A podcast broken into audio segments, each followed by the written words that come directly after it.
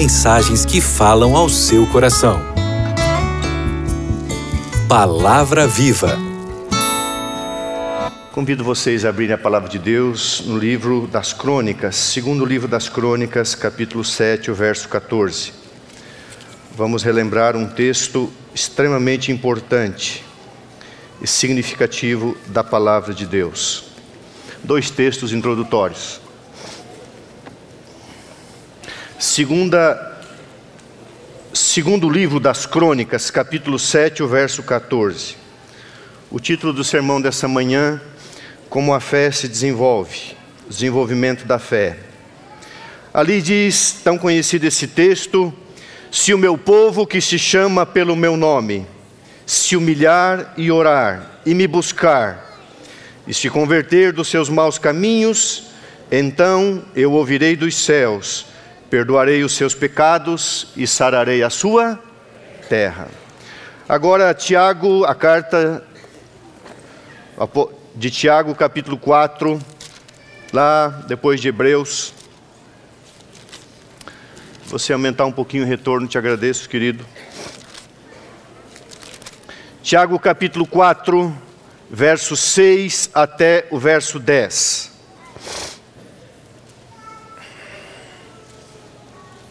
Acharam aí? Diz assim, Tiago 4, 6, 10. Antes, Deus dá maior graça aos humildes. Deus resiste aos soberbos, aos orgulhosos, mas dá graça aos humildes. Sujeitai-vos, portanto, a Deus, mas resisti ao diabo e ele fugirá de vós. Chegai-vos a Deus e ele se chegará a vós outros. Purificai as mãos, pecadores, e vós que sois de ânimo inconstante, dobre, limpai o coração. Afligi-vos, lamentai e chorai. Converta-se o vosso riso em pranto e a vossa alegria em tristeza. Humilhai-vos na presença do Senhor e Ele vos exaltará. Nosso Deus e Pai, nessa manhã, ao estudarmos uma porção da Tua palavra, que o bendito e santo poder entre nós, a pessoa maravilhosa do Espírito Santo desça e pouse sobre cada mente, sobre cada coração, para que a interpretação e a pregação da palavra venham diretamente do trono de Deus. Prega ao teu povo, Senhor. É tempo de nos arrependermos, é tempo de nos humilharmos, é tempo de purificação e santificação, porque os dias são finais. Por favor, prega para nós em nome de Jesus. Amém. Vamos à narrativa de 2 Reis, capítulo 5. Abra a Bíblia lá e deixe aberta, e você vai ler comigo apenas 19 versículos. No passado, os pastores liam mais a Bíblia quando pregavam. Hoje, hoje abre o, o tablet, o iPad e coloca a Bíblia de lado, lê um versículo e fecha a Bíblia. A Bíblia mesmo diz: prega a palavra, nós vamos pregar a palavra como devemos fazer. Segundo livro dos Reis, capítulo 5, verso 1 até o verso 19. Se acostume com essa leitura, não é tão longa assim, mas não é tão comum na igreja. A narrativa você conhece, vamos relembrar alguns fatos dentro desse contexto de como a fé ela se desenvolve, como a fé acontece na vida de uma pessoa, quer seja do povo de Deus ou ainda não do povo de Deus. A Bíblia diz: Naamã comandante do exército, rei da Síria, era grande homem diante de seu senhor e de muito conceito. Porque por ele Deus, o Senhor, dera vitória à Síria. Ele era herói da guerra, porém leproso. Saíram tropas da Síria e da terra de Israel, levaram cativo uma menina que ficou ao serviço da mulher de Naamã. Disse ela sua senhora: Tomara o meu senhor estivesse diante do profeta que está em Samaria, ele o restauraria da sua lepra. Então foi Naamã e disse ao seu senhor: Assim e assim falou a jovem que é da terra de Israel. Respondeu o rei da Síria: Naamã, vai, anda, e enviarei uma carta ao rei de Israel, o rei Jorão. Ele partiu e levou consigo 300 quilos de prata e 60 quilos de ouro e 10 vestes festivais, vestes lindas, diferenciadas. Levou também o rei de Israel uma carta que dizia: Logo em chegando a ti essa carta, saberás que eu te enviei o meu general Naamã, meu servo. Eu quero que o cures da sua lepra. Tendo lido o rei de Israel a carta, rasgou as, suas, vestes e disse: Acaso sou Deus com poder de tirar a vida ou dá-la, para que este envie a mim um homem para eu curá-lo de sua lepra? Notai, pois, e vede que procura um pretexto para romper comigo. Ouvindo, pois, Eliseu, homem de Deus, que o rei de Israel rasgara, as suas vestes, mandou dizer ao rei: Por que rasgaste as tuas vestes? Deixai-o vir a mim e saberá que é profeta em Israel. Veio, pois, Naamã com seus cavalos, com seus carros, a sua carruagem, e parou à porta da casa de Eliseu. Então Eliseu mandou um mensageiro dizendo: Manda Naamã a seguinte mensagem: Naamã, vai e lava-te sete vezes no lamacento rio Jordão, e a tua carne será restaurada e ficarás limpo. Naamã, porém, se indignou e se foi, dizendo: Pensava eu que ele sairia ter comigo, iria me elogiar, colocar-se de pé, cheio de honrarias, invocaria o nome do Senhor, o seu Deus, moveria a mão sobre o lugar da lepra e restauraria o leproso. Eu pensava que ele fosse fazer do meu jeito. Não são porventura Abana e Farfar, rios de Damasco, melhor que todas as águas de Israel? Eu não poderia me lavar neles e ficar limpo? E voltando se foi com indignação. Então se chegaram a ele os seus oficiais e disseram: Meu pai, se te houvesse dito o profeta alguma coisa difícil, acaso não o farias? Quanto mais, já que apenas te disse, lava-te e ficarás limpo. Então ele caminhou cerca de 50 quilômetros, desceu e mergulhou no Jordão sete vezes, de acordo com a palavra do homem de Deus. De acordo com a palavra de Deus, e a sua carne se tornou como a carne de uma criança. Voltou e ficou limpo.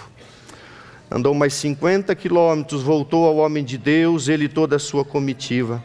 Se colocou agora diante do profeta e disse: Reconheço que em toda a terra não há Deus senão Israel. Agora, pois, te peço, aceites um presente do teu servo. Porém, Eliseu disse: Tão certo como vive o Senhor e cuja presença estou, não o aceitarei. Instou com ele para que o aceitasse. Ele disse: Não, recusou. Disse Naamã: Se não queres, peço-te que ao teu servo seja dado levar uma carga de terra de dois mulos, porque nunca mais oferecerás teu servo holocausto nem sacrifício a outros deuses, senão ao Senhor. Nisto perdoe o Senhor a teu servo, quando meu senhor entrar na casa de Rimon, era o Baal sírio, para ali adorar, e ele se encosta na minha mão, e eu também me tenho de encurvar na casa de Rimon. Quando assim me prostrar na casa de Baal sírio, Rimon, nisto perdoe o Senhor teu servo. E Eliseu dá a bênção natural da aliança e disse: Vai em paz. O profeta Elias é citado 29 vezes no Novo Testamento. O profeta Eliseu apenas uma vez pelos lábios de Jesus. E ao fazer menção da cura de Namã, referia-se a um homem convertido e a um homem salvo pela fé em Cristo Jesus. Namã foi um homem salvo em Cristo Jesus. Irmãos, há muitas lições nessa narrativa dessa história. O rei sírio era ben Haddad II, o rei de Israel ao norte, capital em Samaria, era Jorão. E nós já lemos a história, apenas mais algumas ênfases. O segundo homem do reino, reinado sírio, Namã, o general do exército, leproso. O leproso não tinha convívio social. Por trás da sua farda, por trás da sua vestimenta, por trás do seu aparato de general, escondia-se uma doença, escondia-se a lepra. Irmãos, a lepra não está relacionada com o pecado. O pecado é simbolizado muitas vezes pela lepra, porque por trás da nossa aparência, por trás da nossa vida, nós carregamos um vírus, nós carregamos uma praga chamada por nascimento pecado. E esse pecado conviverá em nós, trancado, sujeito ao poder de Deus, até que Cristo volte e tire essa lepra da nossa vida, tire essa praga da nossa vida, tire esse mal da nossa vida. Isso só acontecerá por, por ocasião da glorificação. E então, este homem leproso, e você conhece bem o texto, Deus não olha a aparência, Deus olha o coração. E Deus já havia abençoado Naamã ele se tornara vitorioso por causa da bênção de Deus. E Deus olha o coração de Naamã.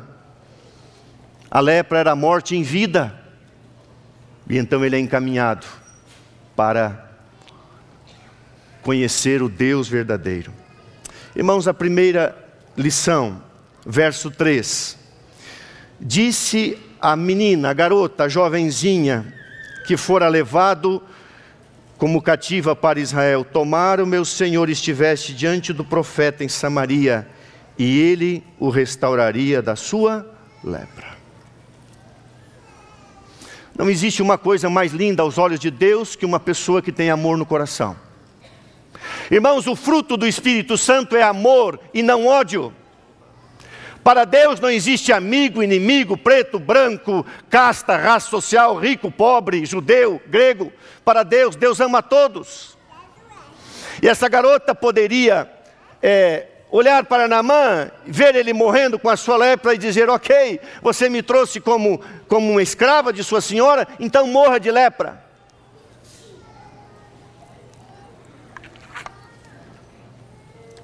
Se um dia você estudar, eu tenho um sermão onde eu vou pregar o livro de Obadias. O livro de Obadias tem uma lição, a mais importante. Jamais tenha prazer na desgraça alheia, muito mais de um inimigo seu. O verdadeiro cristão, ele ora pelo inimigo, ele quer o bem do inimigo, ele paga o mal com o bem. Irmão, se você tem o Espírito Santo, você não pode ter ódio no coração, você tem que ter amor no coração, porque o fruto do Espírito Santo é ter amor. E nós somos desafiados, como foi o Senhor Jesus Cristo, a amar os nossos inimigos, e essa garota fez isso. Ela sentiu compaixão, ela sentiu misericórdia e disse para sua para sua senhora: Oxalá o meu Senhor estivesse, o meu amo, o meu Senhor. Olha o respeito, olha o testemunho daquele, daquela menina que um dia teria o seu Senhor como seu irmão em Cristo. Qual é o sentimento que você tem quando você é ferido e machucado por alguém? Ore por essa pessoa, interceda por essa pessoa, peça a Deus que você ame essa pessoa e você vai ver esse milagre acontecer na sua vida. Irmão, jamais carregue no seu coração o desejo de que, de que alguém que você não goste, de alguém que machucou você, se machuque. Não. Tenha amor no coração e jamais tenha ódio no coração. Naamã tinha que entrar em Israel e, e então, Ben Haddad II escreve uma carta para, para Jorão, explicando o motivo da entrada do general com uma comitiva. E quando o rei Jorão recebe a carta, ele tem uma visão distorcida. Pensou em si, pensou em seu reino, pensou numa guerra, não pensou em Deus. E então a mensagem chega ao profeta Eliseu, e Eliseu diz assim: o, o Jorão, por que, que você rasgou as suas vestes? Ô Jorão, por que, que você é chorão? Seja um homem de fé, manda esse homem vir a mim e ele saberá que há profeta em Israel. Ah, irmãos queridos, quando passamos por dificuldades, qual é a tua visão da vida? Ou você reclama, ou você recorre a Deus. Ou você chora é, egoisticamente, ou você vai ao pé da cruz. Qual é a sua visão da vida? Aí chega Naamã na presença de Eliseu. E então Eliseu diz: diga para ele, ele já tinha rodado 160 quilômetros de, de Damasco até Samaria. Diga para ele rodar mais 50 quilômetros. Vai lá no Rio Jordão, Rio Estreito, Lamacento. Diga para ele se banhar sete vezes.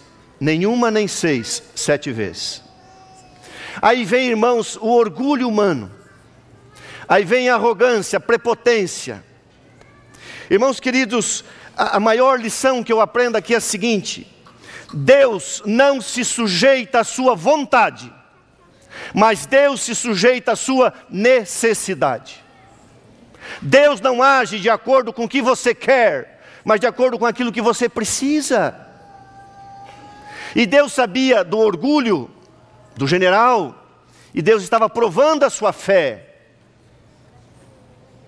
Deus não age de acordo com a nossa vontade, Deus não age de acordo com a vontade do homem, mas de acordo com a sua necessidade. Não é a tua vontade que te recomenda a Deus, mas a sua necessidade. No final, irmãos, ou afinal de contas, você e eu somos apenas leprosos. O que temos nós para reclamar diante do Senhor, a não ser oferecer as nossas necessidades? O livro Desejar Todas as Nações diz: a única coisa que nos recomenda Deus são as nossas necessidades. Não é a nossa vontade. Muitas vezes nós oramos, irmãos, de acordo com a nossa vontade no céu e na terra e não com a soberania divina. Deus não se sujeita à nossa vontade. Nós temos que nos sujeitar, nos sujeitar à Sua vontade. Todavia, irmãos, Deus, na Sua misericórdia, na Sua condescendência, na Sua grandeza, na Sua soberania, Deus se curva, Deus condescende com a nossa necessidade. Deus atende às nossas necessidades. Aí vem o orgulhoso, o orgulhoso Namã e diz assim: Abana e Farfar por causa do tempo, tem várias características, mas eram rios florescentes, com margem cheia de árvores e cheia de templos pagãos. O Jordão era um rio sujo, sem nenhuma aparência, mas era o rio que estava na terra de Deus. Existem doenças, irmãos, que só Deus pode curar. E o orgulho, a pior doença espiritual que eu carrego, que você carrega, só Deus pode transformar. Vá ao Jordão 50 quilômetros, não vou. Eu achei que ele ia sair e me atender com, com, com honras de um general, que afagar o meu ego, sempre fui bem tratado, sou homem querido, respeitado, o próprio rei tem admiração por mim, eu sou um vitorioso. Agora ele nem, nem me cumprimenta, manda um mensageiro e diz assim: vai lá e se banhe. Não vou, ficou indignado. Sabe, irmãos, algumas vezes algumas pessoas postam umas frases aí que vale a pena você usar, porque são frases teológicas. Eu vou usar uma agora. Satanás não está preocupado que você creia nele, apenas que você creia em si mesmo, do seu jeito, do seu modo. Não, eu quero que ele resolva o meu problema assim, do meu jeito. Que saia, que faça um, uma festa, que, que me bajule, que me toque, eu saia curado. Mas qual é o jeito de Deus? Qual é a maneira de Deus? Satanás não está preocupado que você acredite nele, mas que você acredite no seu próprio ego, no seu próprio eu, na sua maneira de agir. E novamente vem o papel dos servos. Já uma serva, agora os servos assim, general, o senhor sabe que nós o amamos. Ele não te pediu nenhum sacrifício, nem, nem nem pediu o seu ouro, 300 quilos de prata, nem 60 quilos de ouro, as vestes festivais, que eram vestes de honra e caríssimas. Ele não quis saber, ele não, ele não pediu nada, só senhor ali. Ok.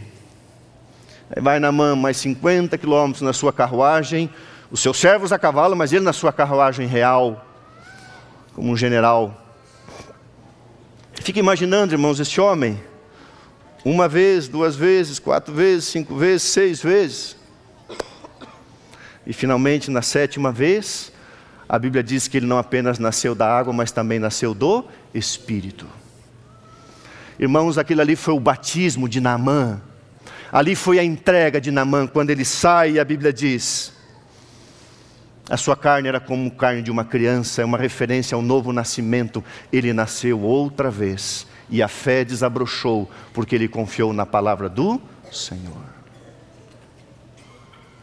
E então, Namã poderia cortar caminho por outra estrada, por outro lugar, mas ele não vai direto para Damasco, ele volta à casa de Eliseu, e ali ele traz todas, todos os presentes, agora Eliseu recebe, agora o homem de Deus o recebe e ele traz todos os presentes, todo o ouro, toda a prata. E Eliseu falou: Não quero.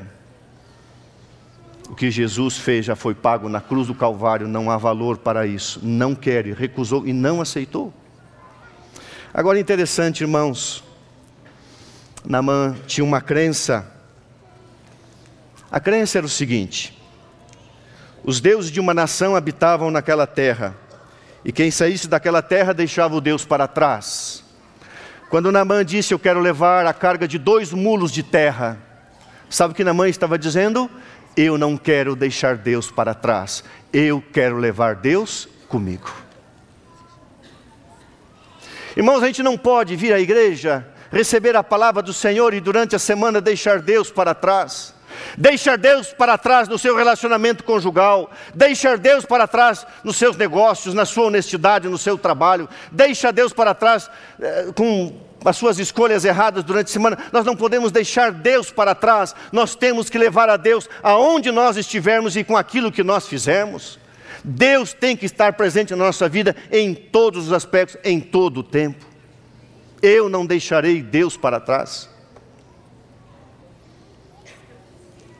E agora, como um homem convertido, tocado pelo Espírito Santo, Namã diz: Profeta, eu sei que Deus tudo sabe, tudo ouve, tudo vê. Eu tenho um problema. O meu senhor adora Rimon, que é o deus Baal, Sírio. E muitas vezes eu entro no templo e ele se apoia no meu braço. Eu sou o seu general, mas também cuido dele. E Eliseu usa habitual bênção da aliança. Quando Eliseu diz vai em paz, a palavra vai em paz significa você faz parte da aliança de Deus. O seu coração não estará no templo pagão, mas quando você se ajoelhar sobre um punhado de terra, Deus sabe quem você é. Algumas coisas não dependem de você. Irmãos queridos, quando Deus governa sobre a nossa vida, é Ele quem dita as regras o primeiro passo da sabedoria é a obediência. Você quer que a sua fé floresça, você já recebeu a fé, por isso você está aqui.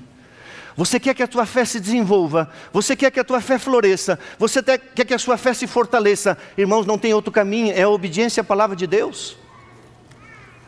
Tem que obedecer o profeta, tem que fazer o que o profeta fala.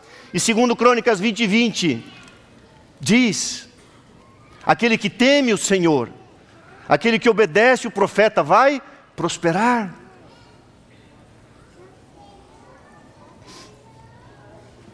Quando Deus governa sobre a nossa vida, é Ele quem dita as regras. O primeiro passo da sabedoria é a obediência. Uma das definições que eu já falei na igreja aqui, acho que mais de uma vez. A prova da fé se manifesta na obediência. A fé sem obras é? É balela, irmãos, é morta não é fé verdadeira.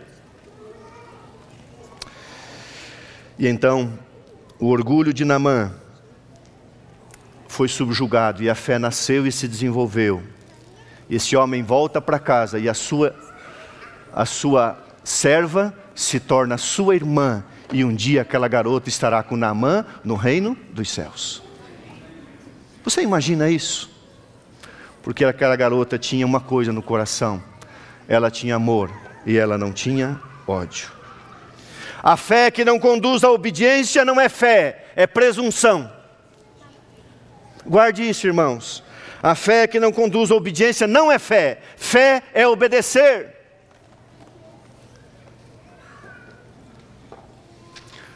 Sabe, nunca da parte de Deus existiu a má vontade de satisfazer as reais necessidades da nossa vida, daquilo que nós realmente precisamos.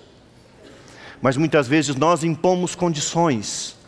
E o que mais atrapalha, irmãos, o desenvolvimento da nossa fé ou recebermos a graça de Deus é a nossa presunção. Você não pode viver a vida da fé sem Cristo. Você não pode ser um, ser um cristão sem Jesus. Deus não pode dar aquilo que quer te dar se você não aceitar do jeito que Deus quer, do jeito que Deus escolheu.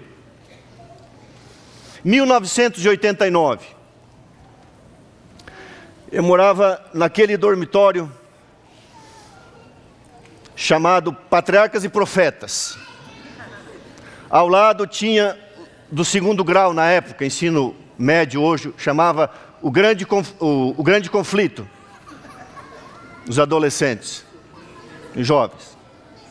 O refeitório a gente chamava de preparação para a crise final.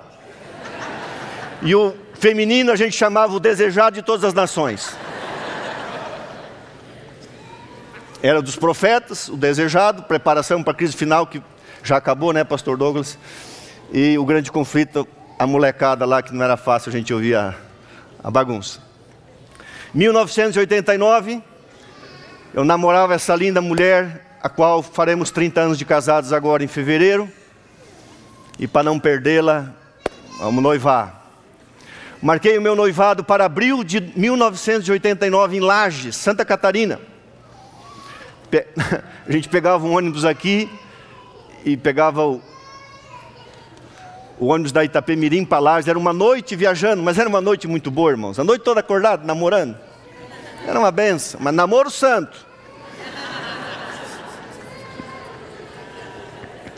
Bem santo. Era mesmo, era santo.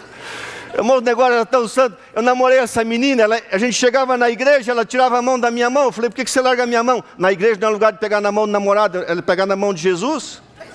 O negócio era assim: cinco meses, irmãos, para dar o primeiro beijo. Mas pensa num beijinho difícil. Eu vou noivar com essa mulher. Marquei meu noivado para um sábado à noite. Viajaríamos quinta à noite, passaríamos a sexta e o sábado, sábado à noite, pedi ela em noivado lá em Lares, onde meu sogro era pastor. Eis que chega um homem, como missionário, Ricardo Cabeiro Alarcon, aula de evangelismo. Deu aula em fevereiro, março e marcou a prova para aquela sexta-feira que eu tinha marcado a minha viagem, uma prova sexta-feira de manhã. Ele morava embaixo do prédio, num apartamento. Quem conheceu o professor Ricardo Cabeiro e eu procurei e disse, pastor, eu tenho noiva, eu vou noivar. Eu fiquei dois anos interno, então eu ia casar no início do terceiro ano de teologia. Eu vou noivar em Santa Catarina. E eu não estarei aqui na sexta-feira, eu gostaria que o senhor me permitisse fazer a prova depois. E ele, um homem de Deus, um homem humilde. Pastor Cabeiro, quem conhecia, ele tinha um cacuete de mexer os olhos e as orelhas ao mesmo tempo. Ele era muito estranho. Todos os professores iam dar aula de terno, ele ia dar aula de agasalho. Todos os professores davam aula em pé, ele dava aula sentado em cima da mesa. Ele passava pelos alunos fazendo carinho.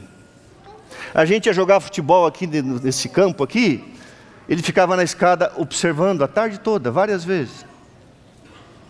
Além de um, um doutor em teologia, ele, um, um, ele tinha formação em psicologia. Ele gostava de observar os alunos. E eu pedi para ele então, ele falou: vai. No dia, olha só a regra dele: no dia que você chegar, você me procura. Não converse com ninguém, eu vou dar o mesmo exame. Irmão, sem. Eu fui um bom aluno. Mas eu estava mais empolgado naquele período ali em, em noivar. E não estudei, não me preparei. Falei: quando chegar, eu estudo, me preparo e faço exame. Eu era um bom aluno. E eu cheguei segunda-feira, chegamos, noivei, noivamos, chegamos aqui é, domingo, segunda-feira eu andava por aí, segunda noite, nove e meia da noite, eu estou já de pijaminha, deitado, dormindo, segundo o meu hábito, dormi cedo, bate a porta.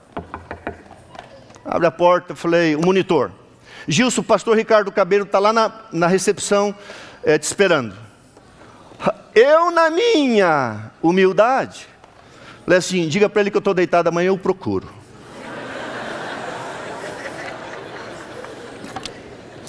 Coitado do monitor, professor Ricardo, não sei quem era. O monitor desce, não dá cinco minutos, ele volta. O pastor Cabelo disse que não vai embora se você não descer. Eu falei, o homem é sério. Troquei rapidamente roupa, cheguei na recepção, encontro um professor de pijama, pijama comprido, com a mão para trás, ele mexe os olhos e as orelhas ao mesmo tempo e começa a fazer carinho na minha orelha. Botou a mão por trás, começou a acariciar a minha orelha. E eu, muito envergonhado, disse: Professor, ele disse: Gilson, que nós combinamos. Ele morava embaixo. Ele falou: eu, eu vi você no campus durante o dia e eu vi que você chegou e você não procurou. Disse, pastor, eu disse para o senhor quando eu chegasse eu ia procurar. Não, no dia. A regra é no dia. Eu sei que você é honesto. Sei que você não vai conversar com ninguém, pegar dicas da prova, mas é fazer a, a prova tem que fazer hoje. Mas sabe, irmãos, por trás daquela linha assim, aparentemente dura, eu sentia amor, sentia alguma coisa que aquele homem queria me ensinar, eu não sabia. Ele disse: pegue a prova, vai passá-la Pegou a prova. Leia Isaías 30, 15.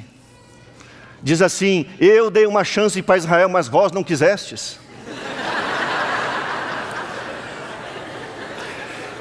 Eu decorei Isaías 30, 15. Faça a prova e leve lá embaixo, vou estar te esperando até 11 horas da, da noite. Irmãos, é uma prova descritiva. Eu olhei para a prova, eu não tinha estudado. Fiz o que eu sabia, li Isaías 30, 15, me ajoelhei, pedi perdão pela minha arrogância, desci, olhei na vidraça assim, um pouco, não é um vidro assim bem transparente, eu vi que ele estava assistindo televisão, bati na porta e me afastei. Como um bom comportor, eu já queria resolver o problema e ir embora. Ele abriu a porta, eu dei a prova. Quando eu fiz assim, ele, calma. Puxou pelo braço. Calma, Dilson. Ele é peruano, colega de classe do pastor Bulhão. Calma, Dilson, calma, Dilson. Botou a mão, começou a fazer carinho em mim. Dilson, Dilson. Aí tirou a mão, olhou. Ele falou: Eu já corrigi todas as provas ontem, domingo, e pelo que eu percebi aqui, você vai tirar um 4, no máximo um 5. Aí ele pega a prova, dobra, põe no, assim no bolso do pijama, olha bem nos meus olhos, começa a fazer carinho em mim. E diz assim: Dilson, você merece 4. Eu posso te dar 10. Vamos fazer um negócio entre nós? Eu vou te dar 7. Você nunca comenta com ninguém, eu rasgo a prova e nós estamos resolvidos. Você não fica com uma nota ruim.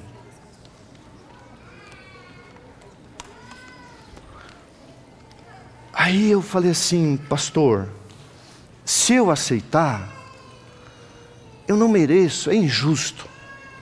Se eu não aceitar, eu vou ser arrogante, o senhor me deixou numa situação difícil.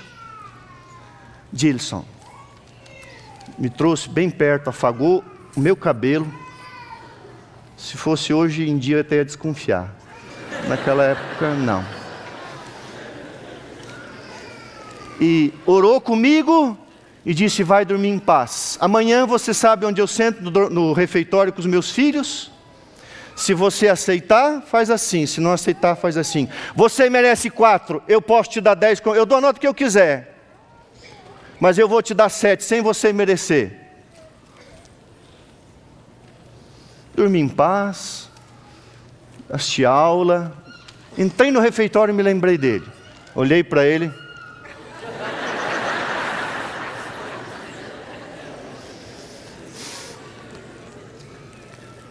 Um dia ele na sala de aula saiu para atender um telefonema e o alemão é assim, irmãos, ele confia, mas confere. E eu fui lá olhar, corri na mesa dele, achei a minha nota, estava sete. Nunca mais vi aquela prova. Casamos. Quem eu convidei para viajar de, Santa, de São Paulo a Santa Catarina no Monza para fazer o meu casamento? Casamos em fevereiro de 90. Um ano depois, tudo não planejado, minha amada esposa ficou grávida por si mesma, sozinha. Onze e meia da manhã, no dia 27 de novembro, 26 de novembro, meia-noite, eu com meu fusquinha, saio aqui de trás da Alvorada, morava ali bem, bem para trás da igreja da Alvorada, rua Ipuaçu, acho que é Ipuaçu. E seis da manhã, onze e meia fomos para o hospital adventista, e seis da manhã nasceu a Jéssica, nossa filhinha.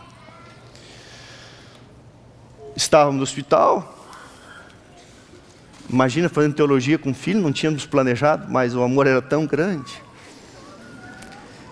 E graças a Deus veio a Jéssica e de repente a porta a porta do hospital bate. Eu abro a porta, a sua esposa com um buquê de flores e o pastor. Eu vim te visitar. Pastor, o senhor saiu do Capão Redondo, foi no centro trazer flores para um aluno que o senhor mal conhece. Você não é mais meu aluno, você é meu amigo. ele foi convidado, nós passamos a amar aquele professor. Ele tinha muito amor no coração. Ele foi orador na nossa turma sábado de manhã. E eu fiz um pedido ao seminário para dedicar a minha filhinha na formatura de teologia. E alguém disse assim: Você é muito abusado. Formatura de teologia é formatura de teologia, não dedicação de bebê. E ele soube. Ele me chama na sala dele e diz assim: Dilson, você quer dedicar a Jéssica? Sim. Você lembra que o pregador sou eu? Eu faço o que eu quero? E aqui estavam todos os meus colegas vestidos com aquela roupa bonita. E eu sentado ali, e o pastor Cabeiro diz antes do sermão: Eu quero dedicar a filha do meu amigo, o Gilson, e a sua esposa, no culto de formatura de teologia. Ele tirou cinco minutos para dedicar a nossa filhinha. Homem me deu aula há três anos. Foi embora. Hoje ele é um pastor aposentado nos Estados Unidos. Um dia eu voltava no final do ano, e quando ele foi transferido, eu estava já formado. Ele estava saindo do colégio, eu estava entrando para pegar alguns documentos para ir embora para a Associação Sul Rio Grandense como pastor. Eu o encontrei. Ele disse: Gilson, hoje eu descobri uma coisa e eu quero partilhar com você. Ele falou: Desde aquele dia que eu tirei sete, quantas matérias você fez comigo? Ah, fiz aquela, aquela, aquela, três anos, três, quatro matérias por ano, uma média de nove, dez, onze matérias, eu não lembrava exato. Ele falou: Você sabe quantas provas você fez, quantos trabalhos, quantas pesquisas, quantas pautas? Não. Foram centenas. Ele falou: Você sabe qual foi a sua menor nota depois que eu te dei aquela nota? Não, pastor, eu amo o senhor, sou apaixonado das suas aulas. Se nunca mais você tirou menos do que A. Todas as notas que você tirou daquele dia, todas, em tudo, você dava o seu máximo. E sempre você tirou A, que era de 96 até 100. Ou 95, acho que era 96 a 100. Daí ele ainda começou aqui na Alameda, fez carinho na minha orelha. E falou assim: Sabe, Gilson, eu observava você nas primeiras semanas. E eu via que eu podia derramar uma coisa no seu coração. Que eu podia derramar graça imerecida. E você não ia desprezar o favor que eu te faria. Você honraria a graça que eu te dei. Eu não te dei nota, eu te dei um pouco de amor e atenção. Para que você aprenda a ser um pastor que tem amor e compaixão quando as pessoas precisarem. Não é porventura isso, irmãos, que a gente faz? com Deus. Deus estabelece a forma, Deus estabelece o jeito dele na sua soberania. Deus se curva diante da nossa necessidade, mas irmãos, nós temos condições a preencher. Se o meu povo, repete comigo, se o meu povo, que se chama pelo meu nome, se humilhar e orar e se converter, eu abençoarei. Humilhai-vos, portanto, perante a mão de Deus. Sabe, irmãos, Deus, Ele quer curar nossas feridas, Deus quer sarar a nossa terra, Deus quer curar a nossa, a nossa lepra. Deus quer nos dar uma, uma nota máxima e Ele já nos deu em Cristo Jesus. Sabe quanto você vale? Você vale quanto vale o Filho de Deus. Você não tem méritos, mas você tem valor. Você tem o valor do sangue de Jesus Cristo. O céu deu a nota máxima para você. Você vale quanto Cristo vale. Mas não ouse apresentar a sua vontade diante de Deus. A sua vontade é caída. Não seja arrogante como eu fui diante de um professor maravilhoso, dizendo assim: manda ele dormir, amanhã eu procuro ele. Quem sou eu? Um homem que me deu carinho, amor, atenção, deixou sair para noivar, me deu a prova, a mesma prova, três dias depois. Um homem que confiou em mim.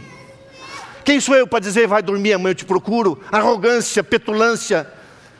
Esse é o nosso coração. Esse era o problema de Naamã. A fé se desenvolve, irmãos, no campo da obediência. A fé se desenvolve no terreno da obediência, da entrega, da humilhação, dessas coisas que o Evangelho nos orienta. Que a graça de Deus continue sobre você. Em Jesus nós temos a nota máxima, o sangue do Cordeiro, e em Jesus nós fomos eleitos, aprovados e iremos com Ele para o céu.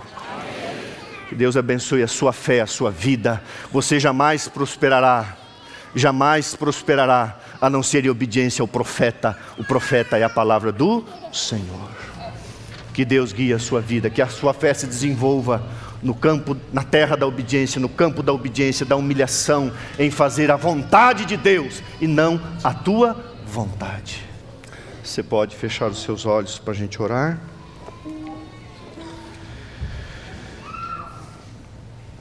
Ouvi-me, ó igreja do NASP, vós moradores de São Paulo.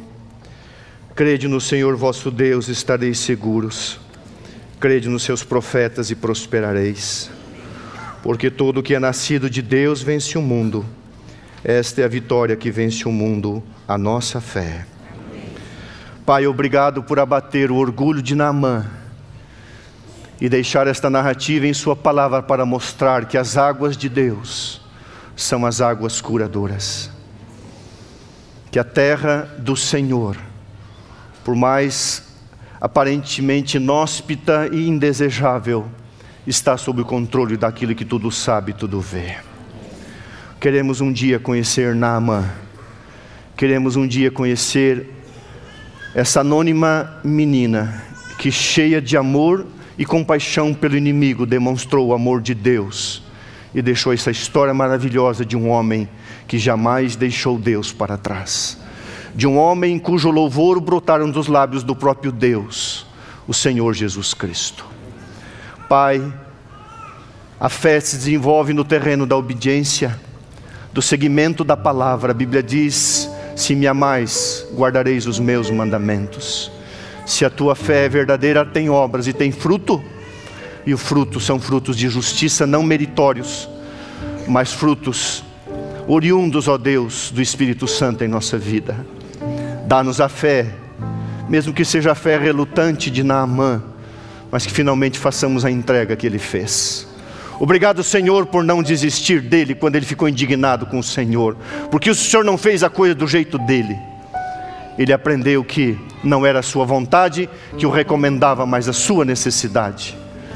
Assim possamos nós, Senhor, submeter a nossa lepra ao Senhor e sejamos todos os dias curados e santificados para viver a eternidade.